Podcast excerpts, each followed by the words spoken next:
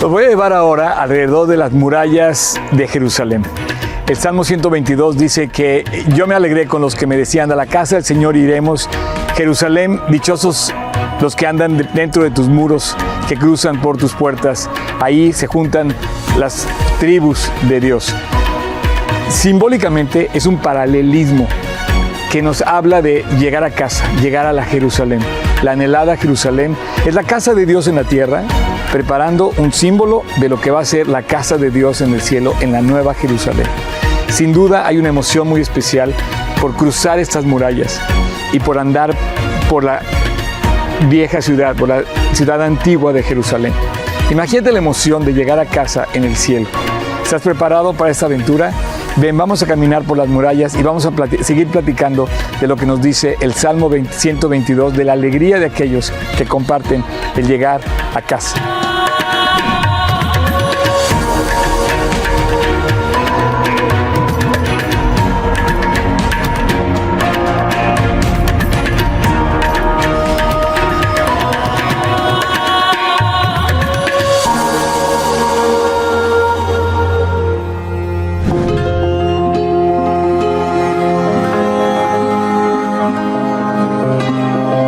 David escribe el Salmo 122 como un individuo que desea que su pueblo, que, sus, que los suyos, que su familia, sus amigos, su pueblo, el pueblo completo de Israel se encuentre en el mismo lugar amado que él ama y que él ve como una ciudad especial, Jerusalén. Ese es mi mismo sentimiento. Me gustaría estar contigo en este sitio también. Me gustaría invitarte y venir juntos y entremos juntos. Esta es la relación que tiene Dios, que nos hizo al final, cuando ya se iba Jesús, nos dijo, voy a preparar lugar para vosotros, para que donde yo estoy también ustedes estén conmigo. El deseo, la alegría de decir, llegamos a casa, de decir, estoy dentro de aquel lugar tan esperado y he llegado al final, he llegado a la meta, estoy en casa es de lo que se trata este video. Andar dentro de los muros de la anhelada ciudad de Jerusalén.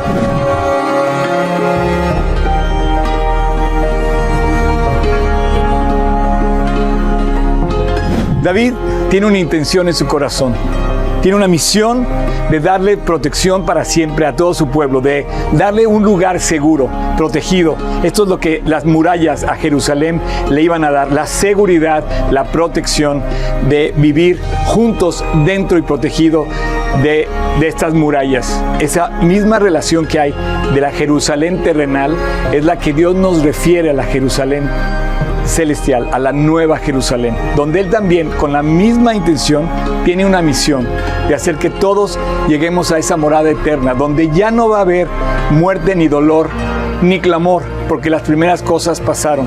Y esa es la intención de Dios, de darnos una vida eterna a su lado para siempre, seguros y protegidos en aquella ciudad donde ya nada va a poder afectarnos. Él mismo va a ser el sol que va a brillar, Él mismo va a ser el que nos va a dar vida para no tener que descansar. No va a ser necesario ni siquiera descansar. Él quiere que lleguemos a casa, Él pueda preparar lugar para nosotros.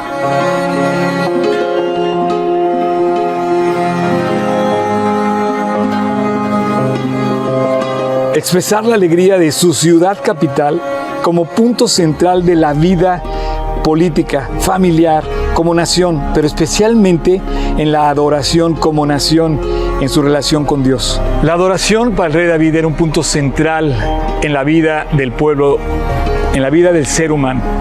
El centro de la vida de política social debería estar centrada en Dios, poner a Dios justamente en el centro, en el centro de la vida en general como comunidad, pero en el centro del corazón. Esa es la misma intención de Dios, poner esa relación personal de amor, de amistad íntima entre el hombre y su creador. Los pensamientos de David, sus oraciones, todo lo que él pensaba era traer al pueblo a un lugar donde pudiera haber adoración con Dios y poner a Dios en el centro. Y Jerusalén se convirtió en la capital política, pero también religiosa, donde Dios iba a estar en el centro. Jerusalén es eso, y inclusive para los musulmanes, para los judíos y para los cristianos. Pero más que una Jerusalén, terrenal, Dios está pensando en la Jerusalén celestial, en la nueva Jerusalén, en la casa de Dios. Muchos no se imaginan la alegría que eso significa. Llegar a la casa de Dios es un tiempo de celebración, es digno de alabanza. Hemos visto partir a muchos, tú y yo, seres queridos, seres amados, que han partido a la eternidad y que finalmente llegaron a casa, acabaron la carrera, cruzaron la meta y fue hallado la promesa, Dios, de estar con ellos y llevarlos a su casa. Muchos no se imaginan la alegría de David porque una de dos, o nunca han venido a la casa de Dios, o porque van, pero van sin alegría. Dios tiene un gran propósito de llevarnos a su casa un día para gozarse íntimamente, ya sin el pecado, ya fuera de esa, eh, esa, de, esa, de, esa, estructura echada a perder por la maldad, donde ya no haya pecado, Dios quiere gozarse. Él dice también, yo me alegré sabiendo que había cumplido la misión que logré en la cruz en Jerusalén, en la cruz del Calvario, en Jerusalén, a las afueras de estas murallas, en Jerusalén. ¿Para qué? Para que un día todos pudiéramos estar para siempre con Él.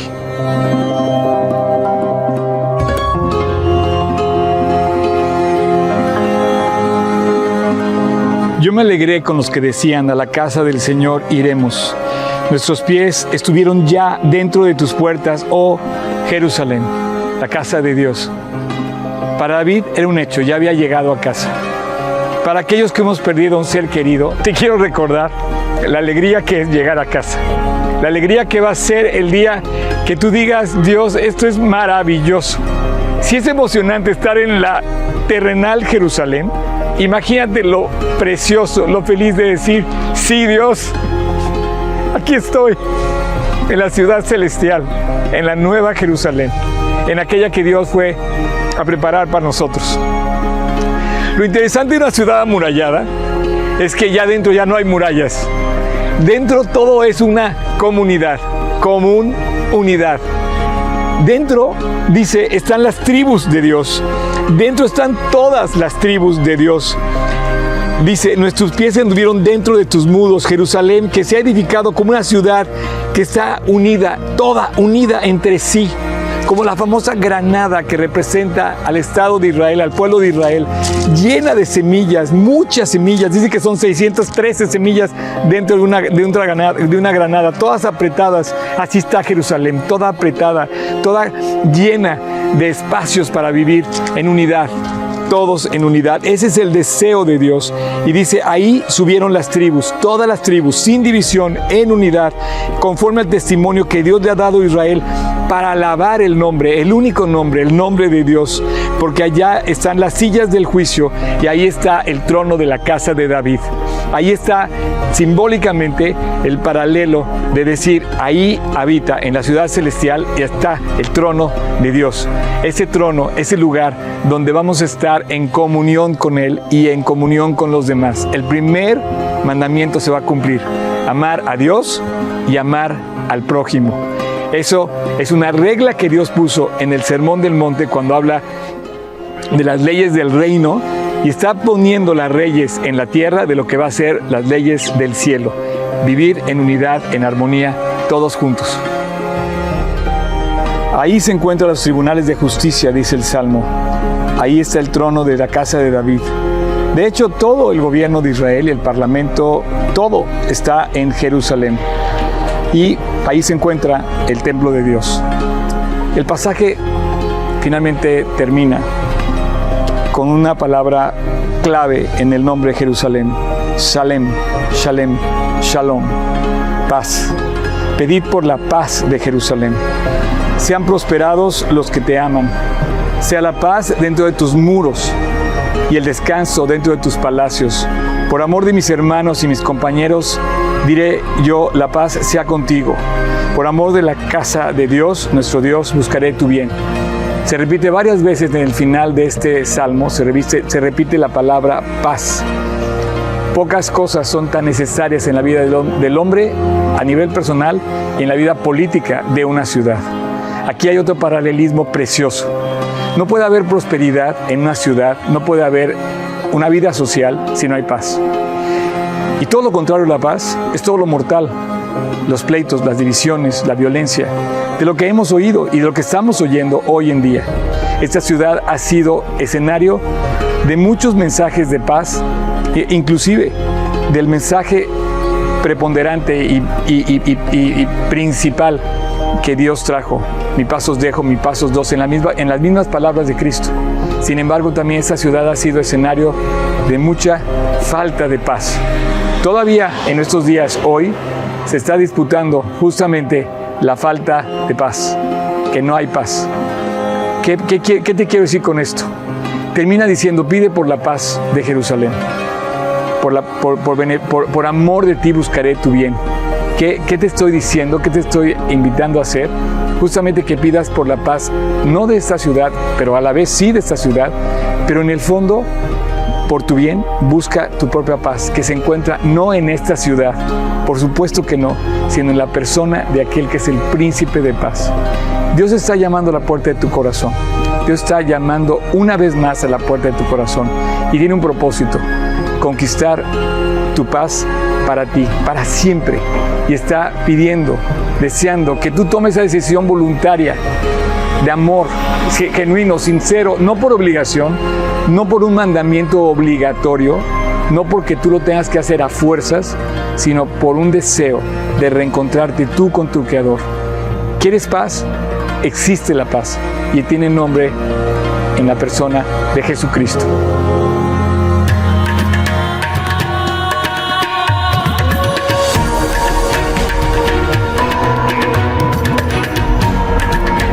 Ten por seguro que Dios está usando este mensaje, me está usando a mí para recordarte que está llamando a la puerta de tu corazón. Ya no es una opción, ya no es una eh, solución que puedes considerar, no, es la única, verdadera y clara oferta de perdón de pecados. Todos somos pecadores. El pecado justamente es la razón por la cual el mundo se encuentra de cabeza y toda la violencia y toda la mentira que vemos en el mundo es por una razón, el pecado. Justamente esa fue la razón y el propósito por el cual Cristo vino a esta tierra, a morir en este mundo, en esta, en esta ciudad, por ti. ¿Qué pasa? Que Dios está otra vez llamando a la puerta de tu corazón diciendo, ¿quieres paz? Venid a mí, todos los que estáis trabajados y cargados, y yo os haré descansar. Mi pasos dejo, mi pasos doy, dice Cristo. Yo no la doy como el mundo la da.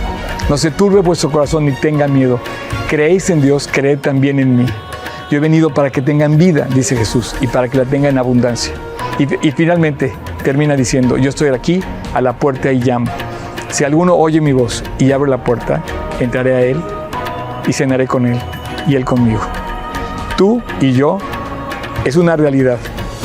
Ni, ni comenzamos en la casa de Dios, ni sabemos lo que pasa en la casa de Dios hasta que venimos a conocer la invitación que Dios nos hace a venir a su casa, a entrar por sus puertas y a entrar a la alegría que es llegar a la casa de Dios. Imagínate cuando lleguemos al cielo, pero eso no va a llegar si tú hoy no tomas una decisión. Dios está llamando a la puerta de tu corazón y hoy es tu momento, es una realidad. Dios te está esperando. Él fue a la cruz, efectivamente murió con una razón en mente, limpiar tus pecados como aquel cordero de la Pascua que era sacrificado como inocente para beneficio del que ofrecía el sacrificio de perdón de pecados. Y Él es el Cordero de Dios que quita, que quita el pecado del mundo para siempre.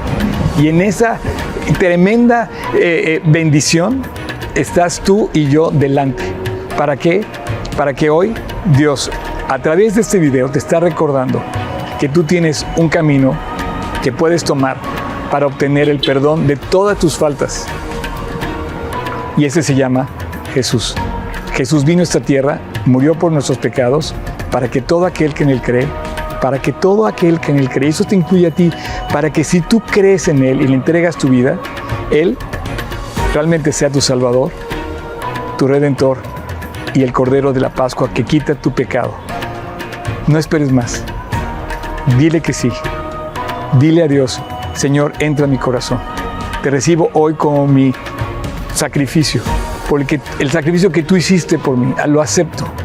Y en ti, en, ese sacrificio que tú hiciste en la cruz, hoy yo encuentro el perdón de mis pecados y lo creo.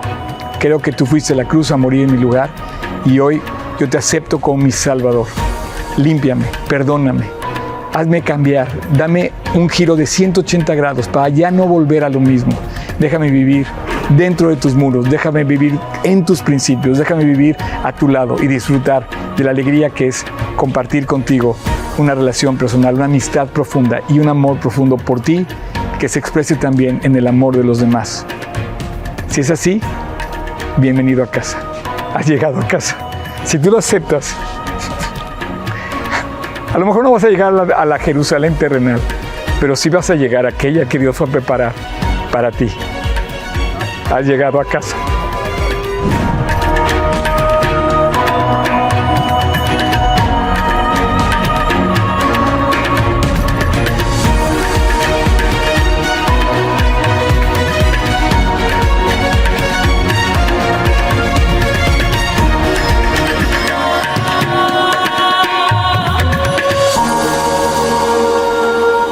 Es que estaba editando el video porque pues, yo los edito junto con Mingo y este y pensaba en todo lo que en lo que Oscar nos decía, ¿no?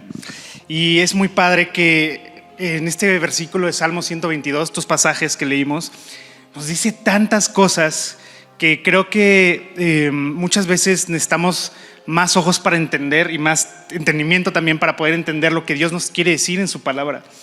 Eh, hoy Oscar, pues como lo acaban de ver en, la, en, en, el video, nos explicó cómo es llegar a esta casa, ¿no? Por eso ahorita Sergio nos decía que ahora que regresó a casa, pues volvió a sentir pues seguridad, volvió a sentir a su familia, el cariño que tiene con su familia, ¿sabes? Y creo que todos, ¿quién de aquí no ha experimentado esto? O sea, que regresar a casa es como, ¿quién dices, oye, pues no, yo cuando yo a mi casa es bien hostil el ambiente? Creo que algunos o muy pocos, ¿no? No digo que todas las familias sean perfectas, pero la mayoría, gracias a Dios, hemos podido experimentar eh, esto, ¿no?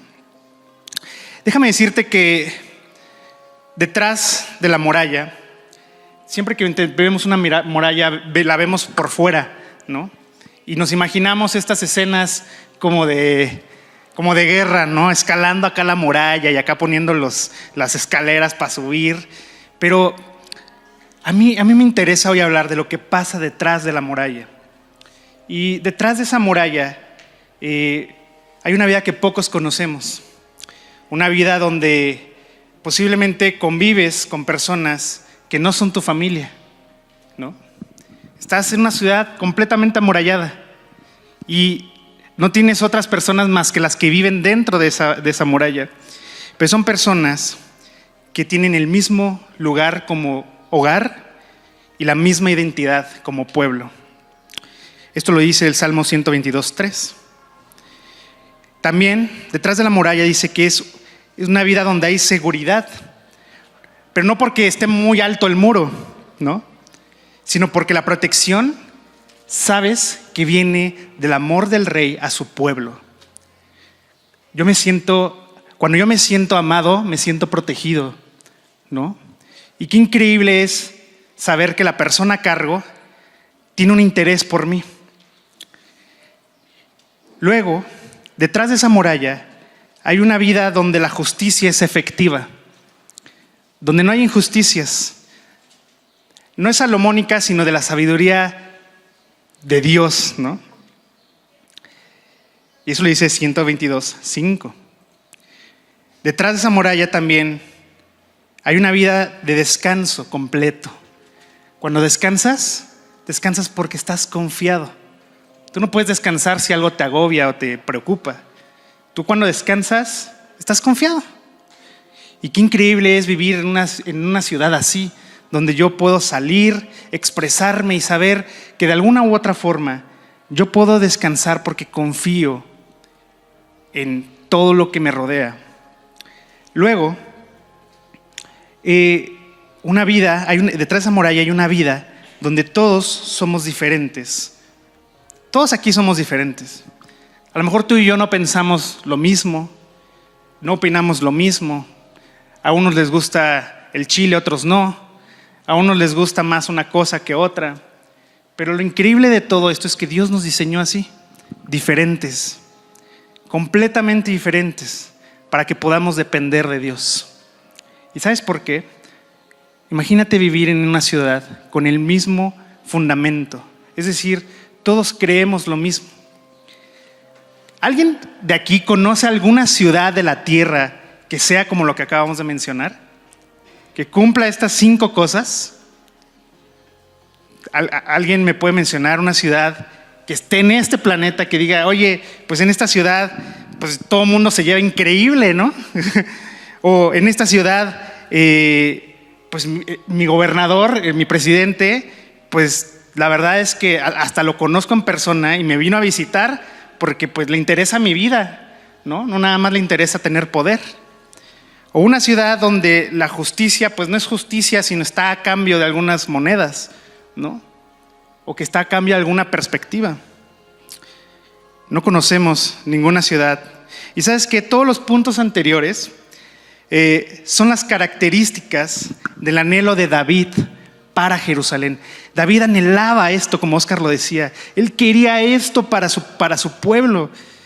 Es que hasta suena como ideal, ¿no? Como si fuera alguna idealización de una ciudad.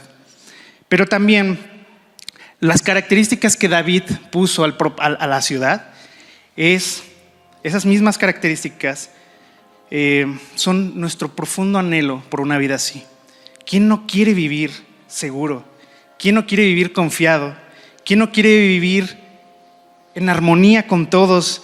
¿Quién no quiere vivir con un Dios o con un gobernador o con, una autoridad que, me ame, que, que sepa quién soy, que le importe y que no sea uno más del montón? Todos en el fondo queremos eso. ¿Sabes por qué? Porque los cinco puntos que acabo de expresar, si yo sumo todo, me da como resultado paz. Todo me guía hasta ese mismo lugar pero tiene que ser la suma de todo. A lo mejor tú conoces una ciudad que tiene una de esas cinco cosas, pero sabes, eh, Dios nos está llamando así. O sea, lo que acabo de describir es como deberíamos vivir. Así debe ser, así debemos nosotros de gobernar nuestra casa, de gobernar nuestro ambiente de trabajo, de gobernar nuestro ambiente familiar o nuestro ambiente de amistades, ¿no? en un lugar donde yo pueda llegar y pues no haya ahí un tóxico que me quiera este, hundir, ¿sabes? Y que yo pueda llegar a, mi trabajo y, sepa que puedo confiar en mi jefe y le puedo decir, oye jefe, la regaste y sin que me corra, ¿no? O sea, Dios nos está llamando así a vivir como una sociedad. Lo que, Dios, lo que David expresó en Salmo 122 no es un idealismo, es que en realidad es lo que debe de ser, es lo que debemos de vivir. Es lo que tú y yo como creyentes debemos proponerle a esta sociedad que está lejos de Dios. Yo te invito a que tu mente te pongas a pensar si tú estás haciendo esto en los ciclos donde te reúnes, donde si tú realmente estás buscando dividir o unir, si estás, eh, si estás invitando a todos a creer en, el Dios que tú crees. Sabes, yo no sé si tú eh, puedas seguir viviendo en este mundo donde todo lo que pasa te está apuntando lejos de Dios. Pero si tú conoces a Dios, tenemos una responsabilidad, que es la misma que David tenía sobre su pueblo, el mismo anhelo de Salmo 122. Oscar estaba ahorita en estas murallas y lo veía rodeado de, de piedras literalmente ancestrales. Y yo cuando estaba pensando en esto decía, híjole, yo no tengo un palacio ni tengo una ciudad amurallada, pero lo que sí tengo son los brazos de Jesús, que son mi muralla. Y es ahí donde he decidido vivir. Porque es lo único que me puede proteger. Es el lugar donde me siento amado. Es el lugar donde me siento confiado. Es el lugar donde sé que si otras personas entran a esos mismos brazos, me puedo llevar bien con ellas. Es el lugar donde sé que si, si fallo en algo, Dios me va, pues obviamente a decir, oye, pues la regaste, pero con amor, ¿no? Eh, y de alguna u otra forma, todo expresa que necesito ese amor. Y finalmente, eh, David no estaba describiendo el anhelo de Jerusalén, en realidad en el fondo de sus palabras estaba describiendo el cielo, que es lo que Oscar nos decía. ¿Por qué? Porque mientras estemos aquí, esto no va a suceder. Podríamos intentarlo. Es más, algunas corrientes políticas e ideológicas quieren intentarlo. Ninguna con éxito hasta ahora, comprobable, imparcial. Los gobiernos del mundo se han dedicado a tratar de convencer gente bajo estos mismos principios. Y lo único que ha pasado es que, ¿qué crees? Regresamos al mismo punto de origen. Todos buscan lo suyo, incluso nosotros. Buscamos lo nuestro, esa es la realidad. Cuando tú entraste aquí, ¿qué esperabas recibir? ¿Esperabas recibir eh, sentirte bien? ¿O esperabas recibir eh, aprobación? ¿Qué esperabas recibir? Yo no te estoy diciendo que, lo que acabo de mencionar no significa que lo que, estabas esperando recibir eso, son ejemplos. Pero sí es importante entender que estamos hoy aquí para, sobre todo, palpar la palabra de Dios. ¿Qué nos quiere decir de fondo? ¿Te das cuenta? Yo ya no estoy hablando de políticas superficiales, ni de ideas eh, eh, casi de soñador, ¿sabes? Estoy hablando de una realidad. Y la realidad es que, ¿quién no correría feliz? Dice el pasaje, ¿no? Dice el versículo, ahorita se los encuentro, amigos. Eh, yo me alegraré con los que me decían, a la casa de Jehová iremos. Si hubiera una ciudad así hoy, si estuviera aquí cerquita la salida de Cuernavaca, una ciudad así, ¿quién no correría a esa ciudad? A ver, ¿qué alza la mano. ¿Quién yo no correría a esa ciudad? Pues todos correríamos a esa ciudad, ¿sabes? Todos iríamos. Pero ¿sabes qué pasa? Por increíble que parezca, habría gente que llegando a la ciudad, antes de cruzar la puerta, se detendría. Oye, pero si, si está un paso esa oportunidad, ¿por qué no entras a esa ciudad que todo lo que es, es el sueño de todo ser humano? ¿Por qué no podemos, por qué no quieres entrar? ¿No? Es increíble que haya gente detenida a la puerta de esta ciudad, de estas murallas. ¿Qué detiene a estas personas? A esta ciudad no puede entrar el pecado. Puedes entrar, pero tienes que dejar tu vida atrás. A esta ciudad no se permite nada de lo que tú deseas. Es más, para esta ciudad, entrar a esta ciudad, tú necesitas adoptar lo que todos en esa ciudad creen, que es en un Dios. Porque mientras vivamos en este mundo, nada de lo anterior sucederá al mismo tiempo y mientras haya pecado, nada será eterno. Dice Romanos 3:23, eh, por cuanto todos pecaron, están destituidos de esta gloria. Todos los que hemos pecado estamos lejos de esta ciudad. Es más, ni lejos. Puedes estar en la entrada y queriendo intentar entrar, pero no podrías entrar. ¿Por qué? Porque la gloria de Dios llena esta ciudad. Y saben, la ciudad sí, no está aquí a la ciudad de Cuernavaca, pero sí está en el cielo, está en la eternidad, está en un lugar que no ves. ¿Por qué? Porque el segundo requerimiento de esta ciudad es que necesitas creer.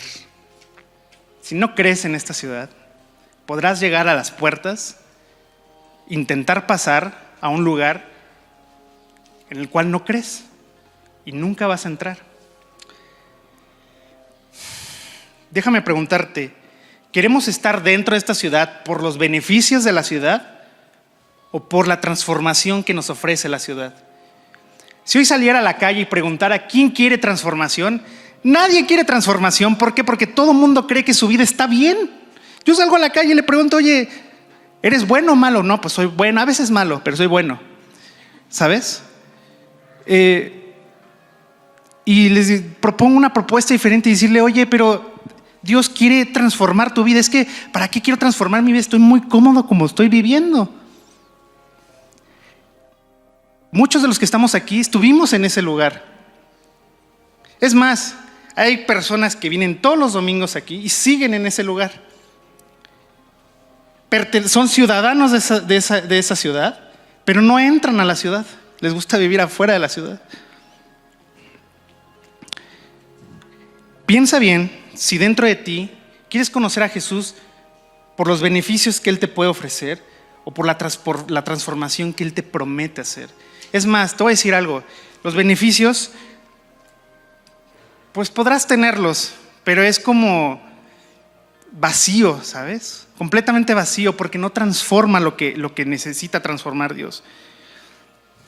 ¿Por qué Dios permitiría gente con pecado adentro de esta ciudad si fue lo que destruyó todas las demás ciudades? ¿Para qué dejaríamos entrar a gente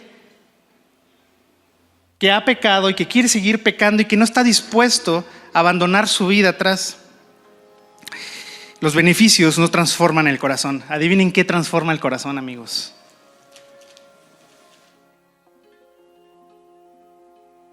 ¿Nadie? Dios lo va a hacer después de una decisión. Sí, Jesús transforma el corazón, pero el primer paso para esa transformación, dice Hechos 3:19, así que, que dice, arrepentíos y convertíos. Necesitas arrepentirte para entrar a esa ciudad, para que sean borrados vuestros pecados, porque ¿qué creen? Después de que vengan borrados nuestros pecados, vienen tiempos de refrigerio, los tiempos de paz, los tiempos de confianza, los tiempos de transformación. Cuando yo tengo transformación, estoy confiado porque la transformación no viene de mis propuestas banales, no viene de las, mis ideas que yo mismo me vendo para pensar que mi vida va a ser mejor como yo creo que es mejor. Porque cuando yo confío en Dios, entonces lo que está pasando es que estoy descansando en Jesús. ¿Para qué? Para que Jesús transforme mi vida. Para que Jesús haga de mí una ciudad donde, perdón, para que Jesús haga de mí un ciudadano de, de esa ciudad no ejemplar ni diferente ni nada, sino como simplemente te diseñó desde el principio. Dios te diseñó así, diferente, pero en su propósito, en su plan, como Él pensó que tú serías. Pero ¿a quién le interesa ser como Dios quiere que sea si puedo seguir siendo la misma persona que puedo seguir siendo toda la vida? Pues sigue así. Pero yo te quiero proponer algo que cuando salgas de aquí, no solamente busques y pienses en transformación. Incluso si tú conoces a Jesús, no pares de buscar esa transformación. No pares de arrepentirte. No pares todos los días de pensar en que Dios necesita todavía moldear nuestra mente. Dice que Dios quiere cambiar nuestra forma de pensar porque la forma en cómo pensamos hasta hoy no ha resultado. Y es más, yo tengo hoy 32 años y hasta hoy no he terminado de entender cómo vivir la vida porque necesito a Jesús. Y estoy seguro que Oscar está en la misma, o sea, él tiene, es más grande que yo y, estoy seguro que él todavía necesita a Jesús porque no ha terminado de entender cómo vivir la vida sin Dios. Y entonces, un acto simple y poderoso nos da acceso a esa ciudad. Reconoce. ¿Sabes? La gente y este mundo nos ha hecho pensar que arrepentirnos es de débiles que los que se arrepienten son personas que no les quedó de otra o que simplemente son, pues tienen problemas mentales o, este, no son suficientemente fuertes como para afrontar ciertas situaciones. Tengo que decir algo, arrepentirse es el acto más humano que Dios nos puso en el corazón. ¿Sabes por qué? Porque es el momento donde yo veo a Dios y no, no estoy, no soy ni una basura como para decir, pues soy muy malo, ni soy alguien excelso como para decir soy muy bueno, ese lugar medio donde yo puedo ver que necesito a Jesús. Porque si me voy muy arriba, empiezo a entender las cosas como de arriba. Entonces, ¿qué hago? ¿Qué dice la Biblia? Que dice que el conocimiento envanece. Entonces me empiezo a, me empiezo a hacer, empiezo eh, a, a ser una persona que no soy y empiezo a ser superior a los demás. Y si soy una persona que está por debajo, entonces empiezo a ser una persona que yo mismo en mis ideas, porque ni siquiera Dios me ha hecho así, eh, estoy, estoy eh, devaluando lo que yo soy, ¿sabes? Y entonces, pues me empiezo a hacer así agachadito y ya sabes, decir, no, pues soy muy malo, la verdad. Y pues la riego siempre, siempre todo me falla, ¿sabes? Y es así como, oye, Cuando yo me arrepiento, puedo llegar en el lugar medio y decirle a Dios, Dios es que no necesito que me hagas más ni que me hagas menos, necesito que llegar a tu plan, al centro de, nuestra, de, tu plan, al plan que tú creaste, porque tú tienes un, un, propósito con mi vida. ¿Sí me siguen? ¿Sí me están siguiendo? Entonces, cuando pasa eso, te vuelves la persona eh, con, la actitud más balanceada que pueda haber. ¿Por qué? Porque simplemente tengo que decir, mira, no soy malo, tan malo, ni voy a decir soy tan bueno, tan bueno, sino voy a decir, ¿sabes qué? Hice lo que hice, lo que hice y estoy arrepentido. No me voy a sentir ni más mal ni más bien. Simplemente tengo que reconocerlo. ¿Tú has pecado? ¿Has hecho algo malo? ¿Alguna vez has mentido? ¿Alguna vez has visto algo que no debiste, debiste haber visto? ¿Alguna vez has hecho algo que no debiste haber hecho? Todos hemos pecado. Todos. Y Dios nada más quiere que llegues y le digas, entiendo lo que hizo, lo que hice, y no lo quiero volver a hacer. ¿Por qué? Porque todo lo que hice me separó más de ti. Eso es arrepentirse. Y cuando tú te arrepientes, pasa lo segundo. Convertíos. ¿Qué pasa con nuestra mente? Pues le da la vuelta completamente. Tú, ya, no eres el mismo. Dios es el primer paso para la transformación. Ya me estoy alargando, pero solamente déjenme decirles en Juan 1.12. Dice, mas a todos los que recibieron, a los que creen en su nombre, les dio potestad de ser hechos hijos de Dios. Dios quiere que vengas a las murallas de sus brazos a vivir una eternidad con Él y que todos creamos en, Él. Amigos, debo cerrar este mensaje con una invitación. Hay, habemos muchos aquí que ya vivimos en esa ciudad y que intentamos no salirnos lo más posible, pero quiero invitarte a que, a que te unas no a una comunidad, ni a una secta, ni a un grupo de amigos, no. Quiero que te unas a los hijos de Dios, a las personas que fueron capaces de reconocer sus errores, a las personas que fueron capaces de aceptar el amor, porque muchas veces rechazamos el amor. Ya no te detengas en la puerta, ya no intentes entrar a la fuerza. Es tu momento de aceptar y abrazar el regalo que Dios tiene para ti, que es la eternidad. Es una eternidad. Es más, la vida va a pasar muy rápido aquí. Si tienes hijos vas a saber que crecen muy rápido. Y los que son grandes piensan que el tiempo pasa volando. Y eso pasa porque finalmente Dios quiere que cada día de nuestra vida nos preguntemos, ¿dónde estoy y a dónde quiero ir? Yo estoy ahorita en un lugar donde tengo que llegar con Dios todos los días a pedirle que me perdone y a reconocer mis errores. ¿Por qué? Porque quiero estar cerca de Él. Ya les dije a dónde, de dónde vengo y a dónde voy. Pregúntate a ti mismo en dónde estás y a dónde quieres ir. ¿Qué te parece si hacemos este ejercicio? Vamos a cerrar nuestros ojos. Y si tú quieres de verdad entrar a esta a este plan que Dios tiene para ti, aceptar su amor, dice Juan 3:16, porque de tal manera amó Dios al mundo que ha dado su Hijo unigénito, para que todo aquel, cualquiera que en Él crea, podamos recibir algo increíble que es la vida eterna. Algo que no conocemos porque vivimos en el tiempo, pero lo vamos a entender en el día que veamos a Dios en persona. Si tú quieres entrar a este plan de Dios, a esta propuesta que Dios está poniendo hoy en la mesa. Lo único que tienes que hacer es lo que acabo de decir, reconocer, llegar delante de Dios. Hoy, en este momento, me gustaría orar. La oración simplemente lo que hace es con palabras decirle a Dios lo que estoy sintiendo y lo que estoy pensando. Y esto tiene que ver en este momento con reconocer que he fallado. Pues si tú quieres hacer esto, puedes seguir mis palabras y decírselo a Jesús, a Dios. Dios, gracias por el sacrificio de tu Hijo Jesús, porque a través de Él fue posible que todos pudiéramos tener acceso a este regalo, a esta vida eterna que tú tienes para nosotros. Padre, quiero pedirte que me perdones. Quiero reconocer delante de ti que he fallado. La verdad es que he fallado. He hecho cosas que no debía haber hecho. He dicho cosas que no debía haber dicho.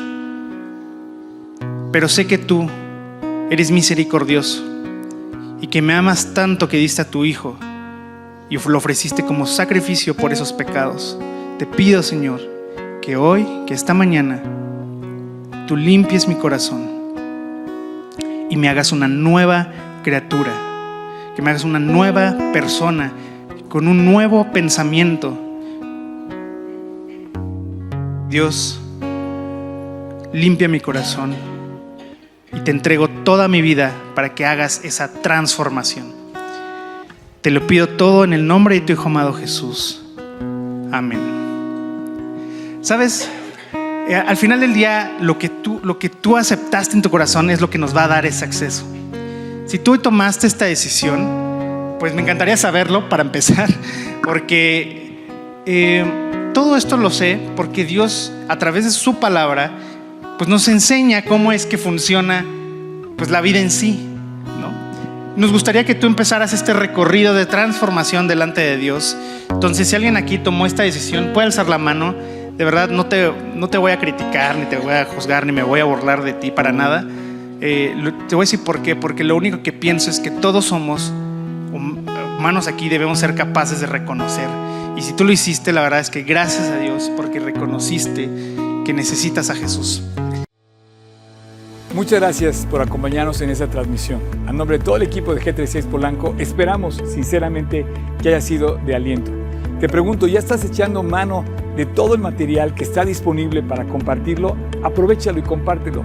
Te invitamos a que compartas todo lo que hacemos, que finalmente es llevar el Evangelio a otras personas. Estamos en todos los canales de streaming, YouTube, Spotify y especialmente te invito a que descargues nuestra app y active las notificaciones para que tú eches mano de todo el material disponible que tenemos para ti.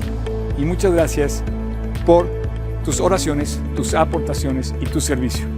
Finalmente, servicio estamos todos invitados a llevar la palabra de Dios a los que están cerca de nosotros, pero lejos de Dios. Así es que hay que hacerlo y si esto te sirve, aprovechalo, úsalo. Puedes descargar todo el material también en gt16polanco.org. Gracias por tus aportaciones, que finalmente la iglesia tiene necesidades y tú Quizás has sido de aquellos que han ayudado para que esto se lleve a cabo. Y gracias, gracias de verdad, síguelo haciendo. No estoy pidiendo dinero de ninguna manera, es con toda libertad, pero si tú te quieres sumar, súmate en gt16polanco.org diagonal aportar. Y finalmente, muchas gracias por tus oraciones. La iglesia debe ser casa de oración y Dios nos invita a ser casa de oración. Así es que no dejes de orar para que Dios nos guarde limpios, fieles y asidos a la palabra de Dios. Súmate orando, aportando, sirviendo y nos vemos hasta la próxima. Dios te bendiga.